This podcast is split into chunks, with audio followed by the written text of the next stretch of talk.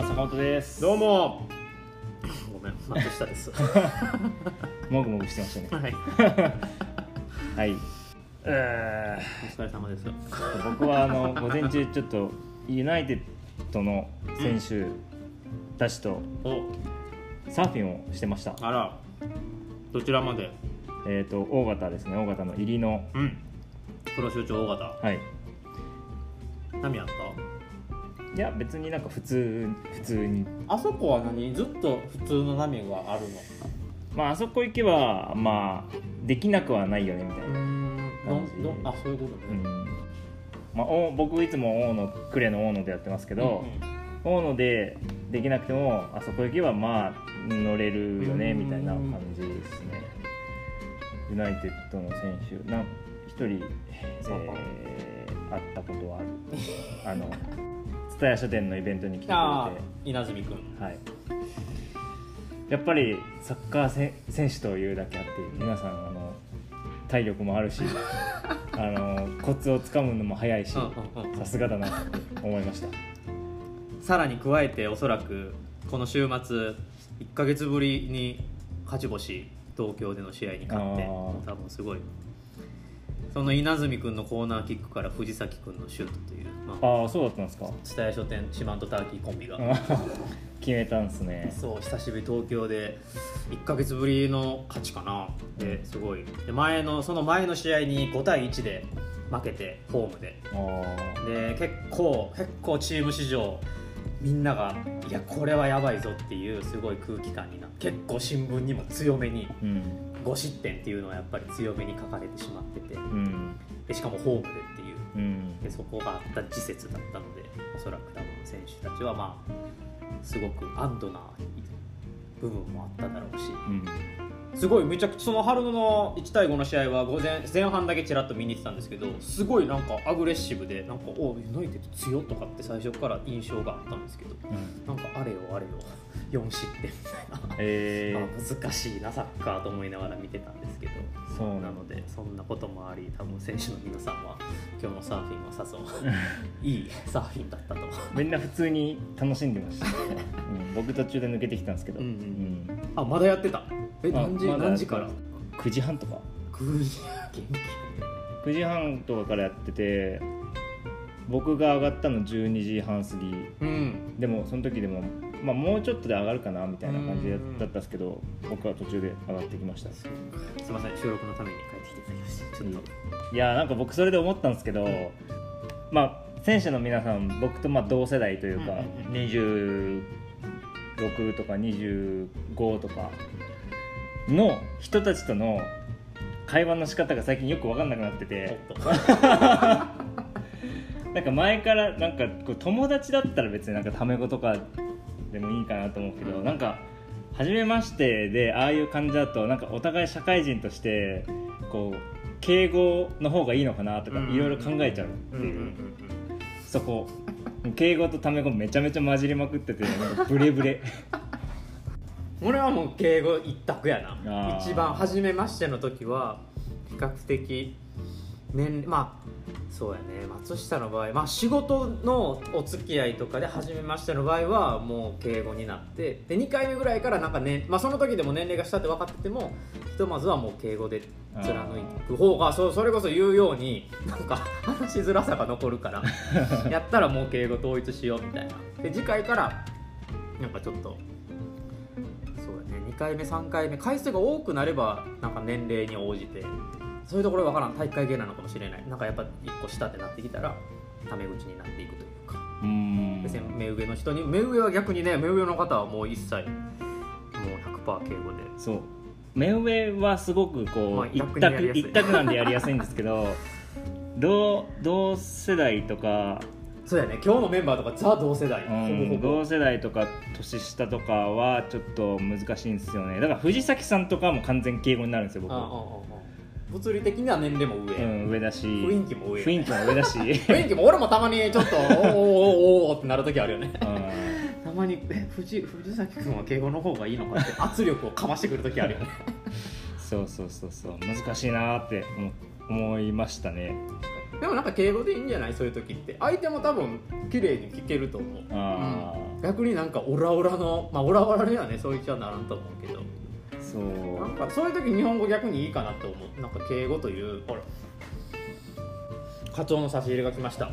話している最中に。マジですか。はい。田中鮮魚店のナンバー3が勝手にナンバーワンツースリーつけたら怒られそうやけど。いやーなん何話なんか話そうとしたんだけど忘れした康介さんのせいやね。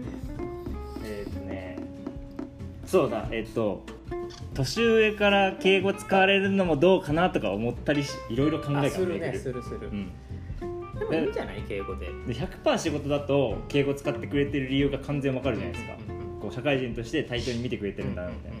ああいうなんかあ遊びなのか何なのか。まあでもユナイテッドっていうのは完全に仕事やからね。まあいいんじゃない？まあそこはもうそいつの判断やと付思う、ね、き合いなのかみたいな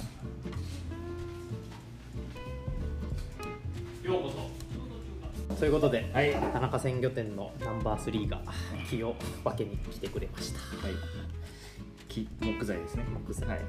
木の木の。はいでは第41回レッツトークターキーバイマス商店始めます、はい。お願いします。よろしくお願いします。はい。ということで今日は来客がちょっと多いかみたいですね。そう。そのいちがそのいちさんがサーフィン行ってる間にですね朝朝今日うん朝 JA 行ってお金下ろしたりなんやしてて事務所に2回いや役場寄って役場寄って帰ろうとしてたらうちのあのエビやってくれてる従業員の女の子から電話があって芸人さんが来てます。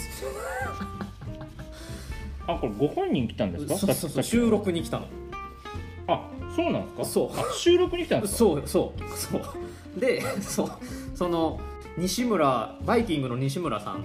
バイキングって芸人さん。西村さん。まああの七面鳥をこう見ていただいている方はアートになるかもしれないですけども3年前ぐらいの青空満天青空レストラン。出た時のゲストさんで来てくれてた芸人さんがたまたまたまたま四万十川流域での撮影が始まりますと今日から。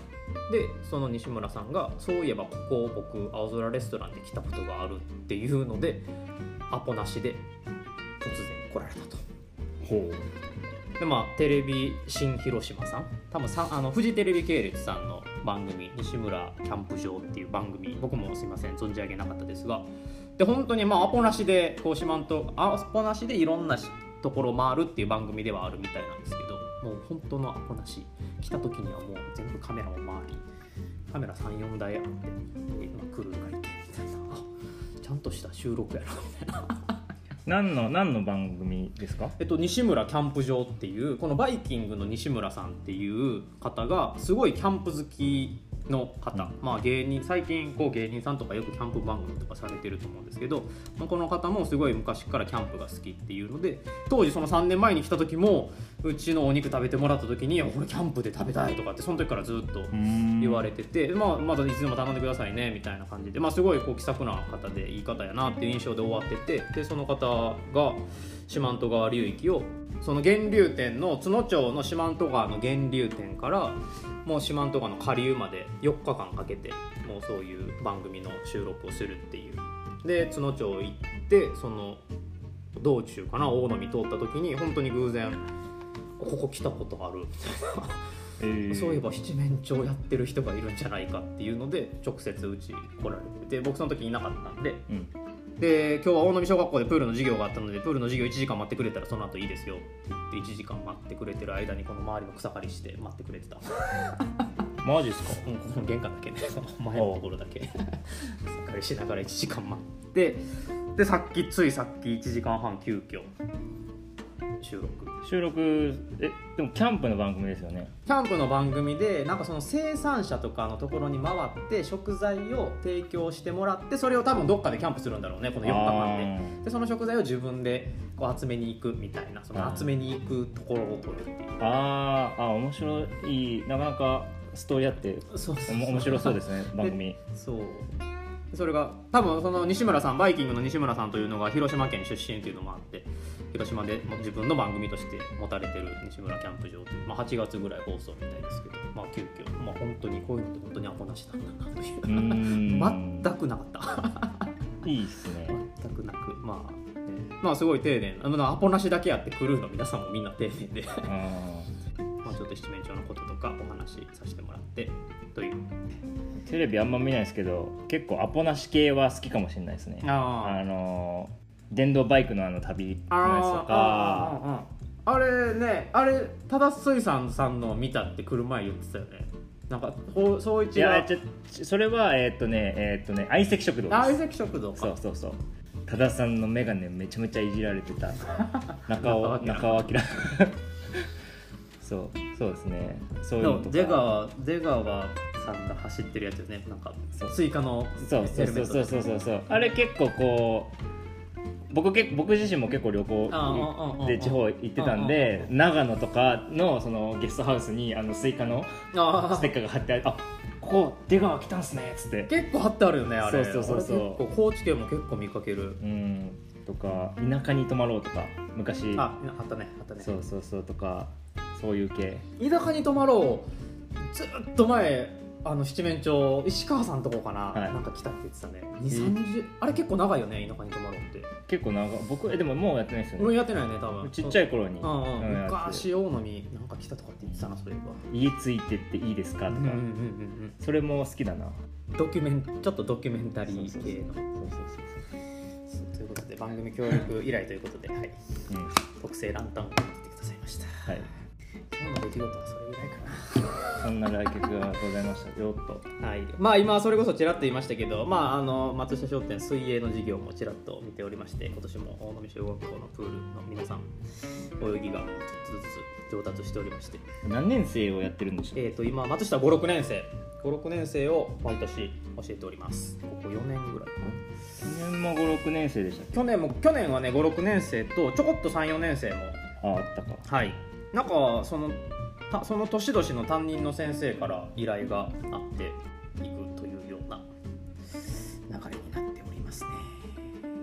そんなことで、まあ、今日はそんなことがあり、まあ、先週も少しお話ししましたが日体大の大学院生が1人研修に来てくれていた方も無事に土曜日まで研修を終え東京に帰られましたと。最終日はエビ。まで手伝っていただくという。そうですね。そうそう。土曜日は手長エビのね。なんていうんですかあれは。一応まあ加水工作業。加工？加工作業。ま作業。あエビを取り上げて、うん。で、まあ、氷で締めて、まあ、うん真空の袋に入れて真空するといううん。加工作業かな、まあ、ちょっと今回は実習らしい実習がなかなか取れなかったので、まあ、最後はエビの実習ということでエビ自体はアレルギーがあるって言ったかな。えー。ちょっと苦手。だからほんまに気をつけてよみたいな。食べるアレルギーとやっぱ触るアレルギーは違うのかなとちょっと怖いなと思いながらも、うん確かに。そう。食べるのはちょっとっては言ってたけどまあやってくれて東京に帰っていきましたと。まあでも今回その日体大の大学院生さんは、まあ、今後その大野でやっているシーズンスポーツクラブの研究をするということでまあキックオフも兼ねてきてくれていたので、まあ、これから9月か10月に今度こそ大学の先生と一緒にまたお邪魔しますということで言ってくれていたのでこれまたちょっと台風が心配な時期ですが。そうもう肘や時給はね。もうなのであの松下は主導しないということでそっちで企画してねと。松下が主導すると台風来るので この前学校の先生にも言われたな何やったかな？なんか企画あやりましょうって言った時にあうちでやりますって言われたえ うちで主導しますって。ー、いややっぱあの学生さんとお話しししましたけどあの、うん話す言葉が専門的だなって思いました。あこう僕もスポーツとかやってて、ーうんうん。ああだこうだは言える言えますけど、うんうんうん。あそれはなんとか菌がなんとかでなんとかって言うんですけど まずなんとか菌って何から始まるところ 始まるっていう。ああなるほど。最前線やもん しかもあのさい、まああのね斉藤君というんですけど斉藤君が行ってるあのコーチング学の研究室は結構狭きもんでうん。結構いろんなトップアスリートが在籍。大日体大以外からも今もラグビーの元日本代表とか競泳の元日本代表とかと一緒にやってるっていうことも言ってたので結構狭きもんコーチングってそういうあのアスリートの引退した後のキャリアとすごくね密接ですよね、うん、やうん、っぱり自分の体を使ってやってきたことを次は科学的に人に伝えたりとかするっていうところになるとすごく専門的でで今回来てくれようとしていた先生もすごくコーチング学では、まあ、日体大でも今コーチング学では一番先頭を引っ張っているような方なのですごい。やっぱり多分斉藤君も普段から意見をぶつけてはそれこそ今そういうが言ってたようにすんごい質問が返ってくるから、うん。それに対してまた自分の意見を言ってっていうのを今もう叩き合わせてるところだから多分日々日々インプットしてアウトプットアウトプットしてっていう繰り返しでやっぱ陰性だなって思います。大学生ではないな。大学生じゃなかったよね。見た目はねなんか大学生な感じがあったけどやっぱ陰性やね。ちらっとすごいなと思ったの。先週あの大飲みキャンプの収録があって。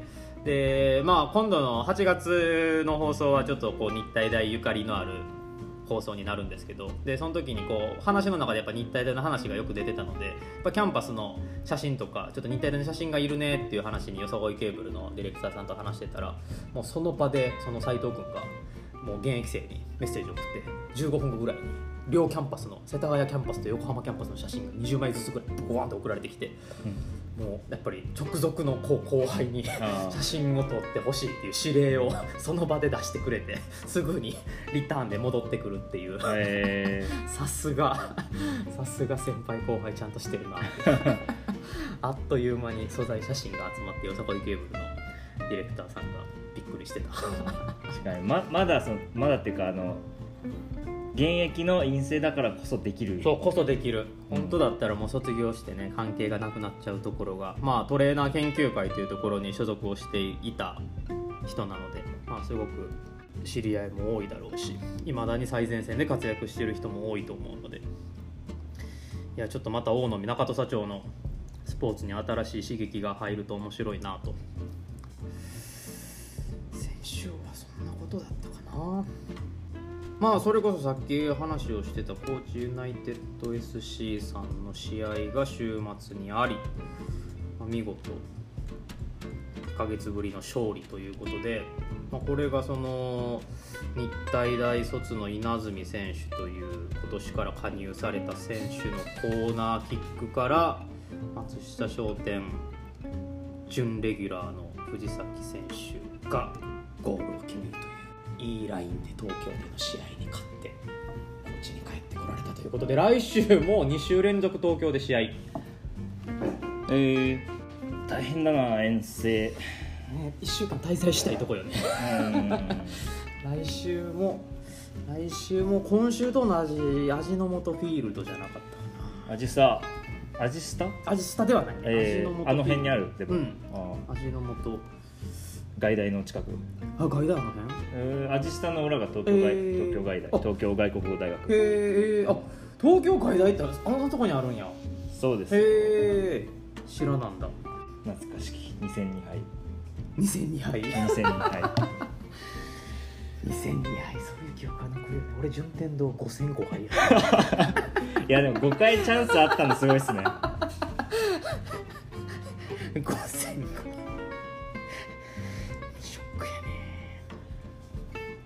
体大は2戦1勝1敗やね。俺一学部落ちてる、あそういうのもありましたねそういえば。上智はもう一択？大学受験は上智いろんな学部受けれるの？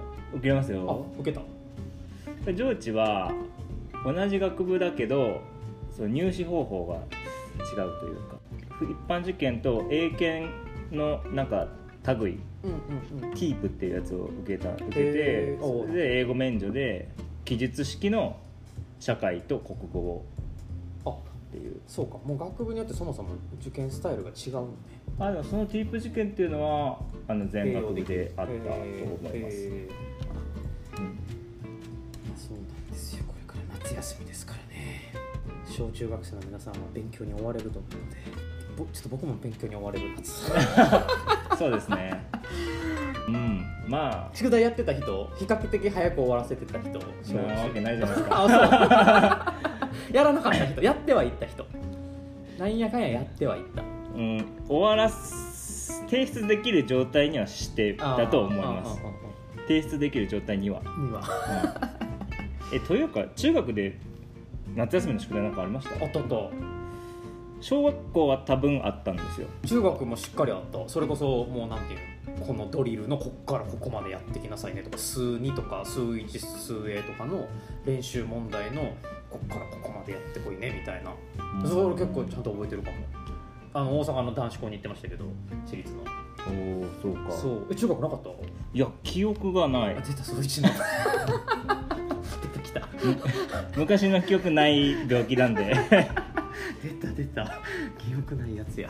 高校の時は少なくともあのあったかなかったかでいうとないんですけど明けのテストがあって。ああでもそっちの方がやっぱ実践的よね。100点満点中20点。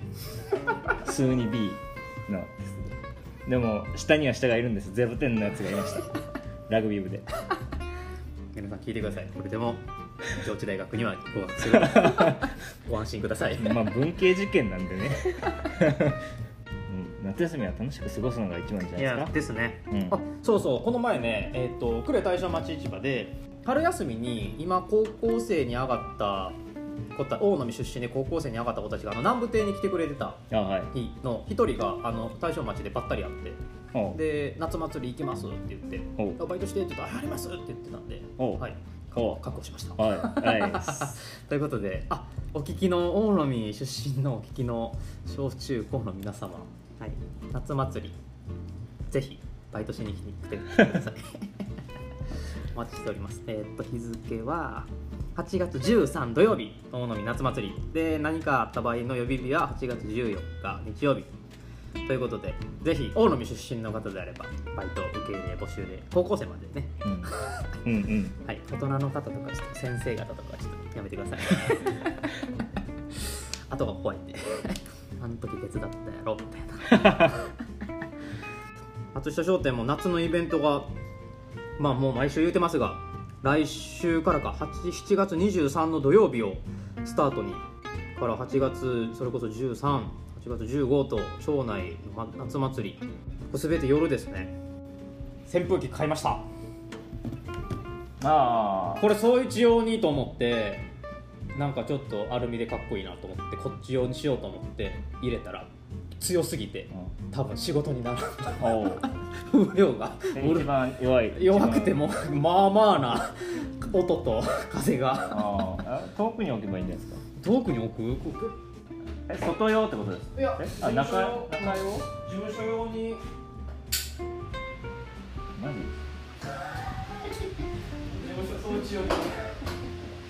家庭用扇風機の強より強いわ。弱が。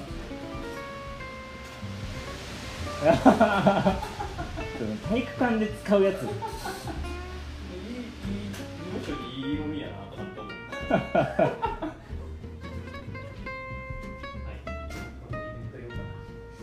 イベント用でも結構強いですね。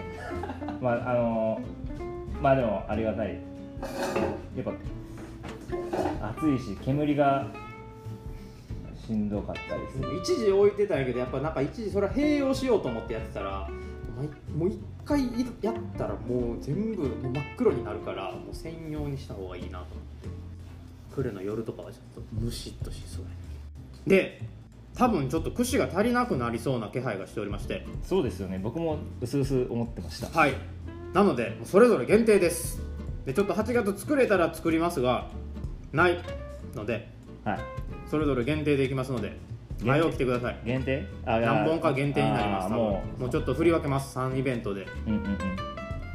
でちょっと9月にもやっぱりイベントがちょこちょこ入ってきそうなのでちょっとおのずとやっぱり串をどっかで作らないといけないことになりそうですが。そうですね。ただ夏の加工場ちょっと辛いなと思ってますのでちょっと何か方法考えますが。はい。ちょっとイベントそれぞれ。すいません。最近のイベントちょっと売り切れ途中売り切れというのもありますが。夏のイベントも売り切れとなりそうです。のでお早めにお越しください。学校の先生方が川に飛び込みたいというオファーをいただきましたのでどっかでと思います、えー、大波焼はい、酎、焼酎。島の川？かなと思ってます。結構ハードル高くないですか？まず高いかな。あそこ。高いかな。沈下橋がいいんじゃないですか？まあ知らないかな島の川でいいか。ああまあそうやね。新川橋がいいかな。ちょっと楽しくない人は楽しくなくなっちゃうかちょっと足すくむ人いるんじゃないですか？なまあ確かに。島の川は。確かに滑らせたら終わりだし、終わりやね。考えます。まあ中学校には日程の先生がいるので。まあ、個人的には島の川の方が好きですけどね。そうやね。うん。サバイバル感が。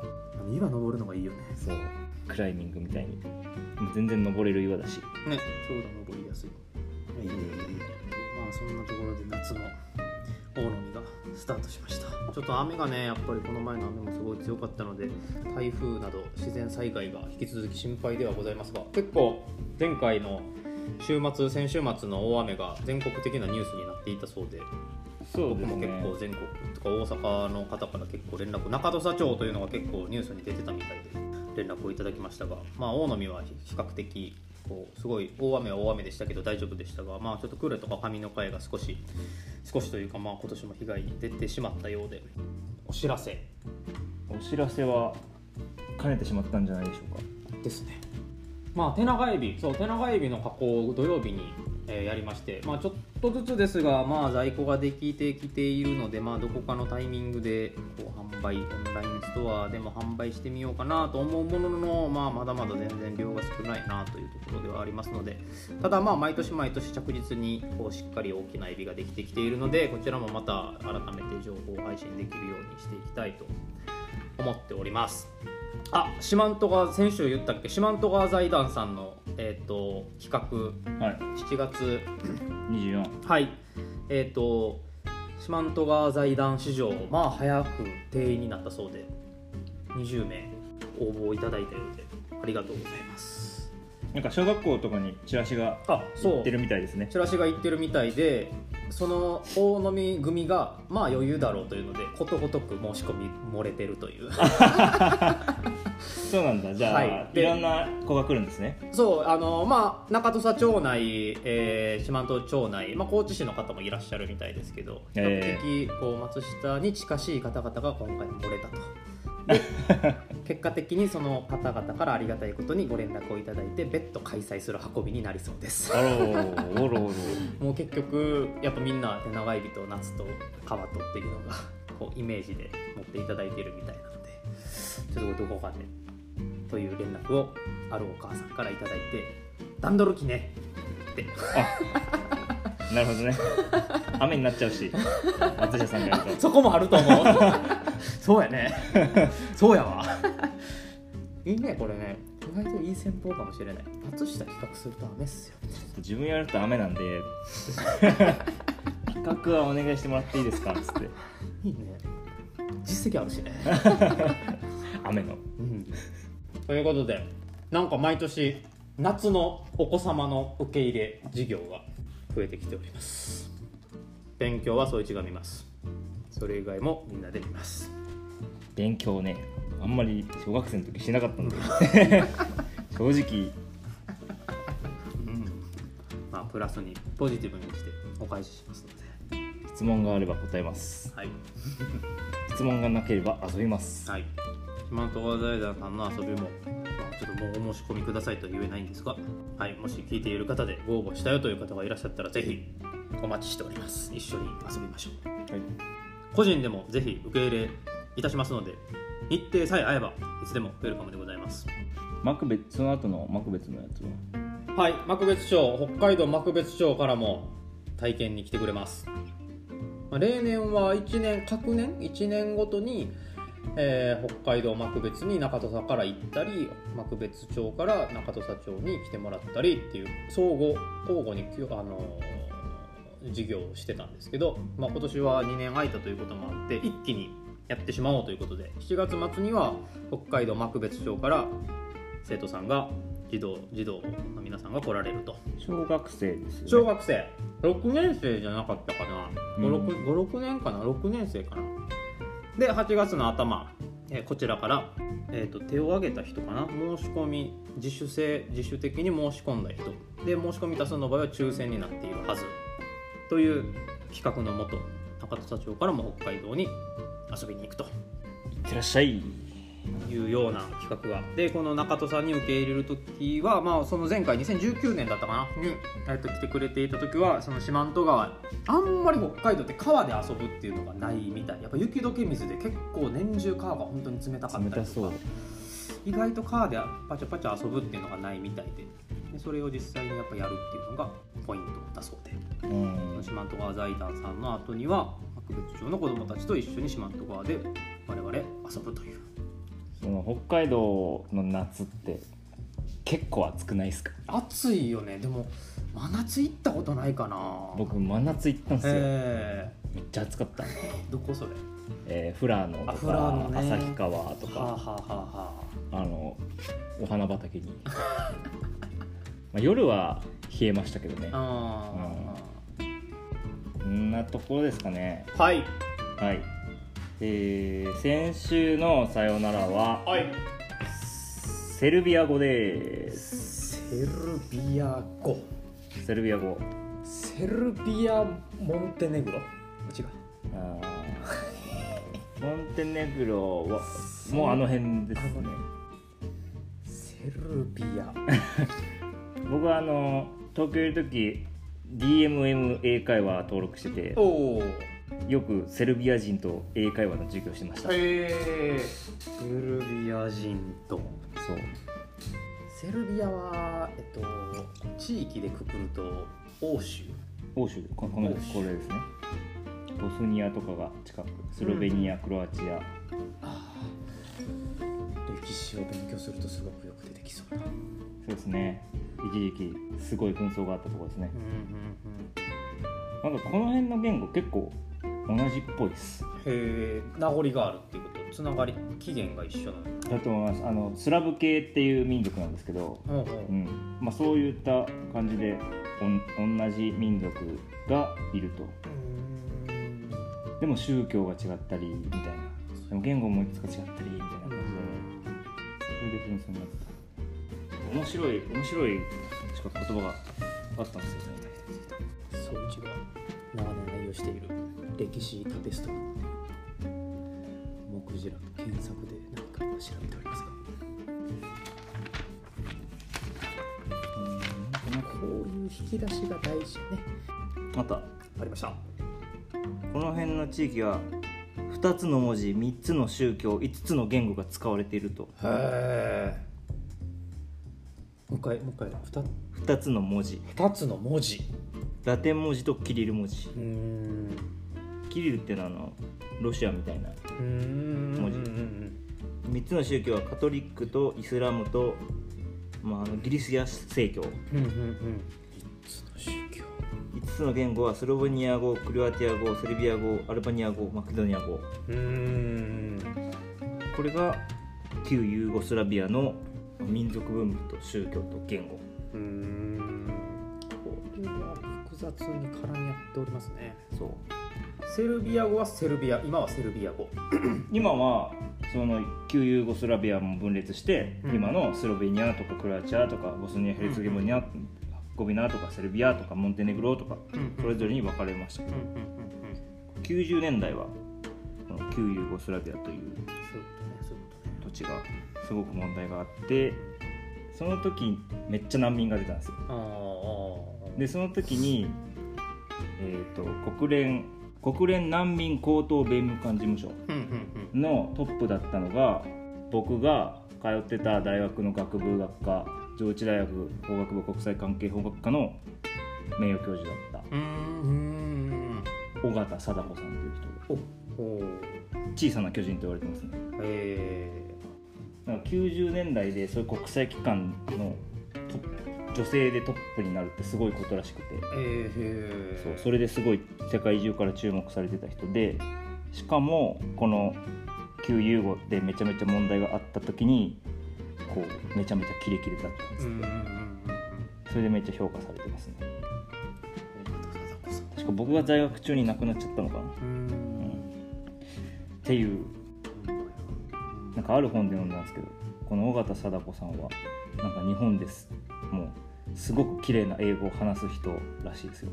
えー、綺麗な英語ってうん 何なのか分かんないけど。うんうんうんなんとなく分かる気がする。あ 発音なのか、言葉選びなのかわからないけど。というセルビア語でした。はい、はい。では第41回レッツトークターキー終わりにしましょう。はい。今週もお聞きいただきましてありがとうございました。はい。ありがとうございました。This is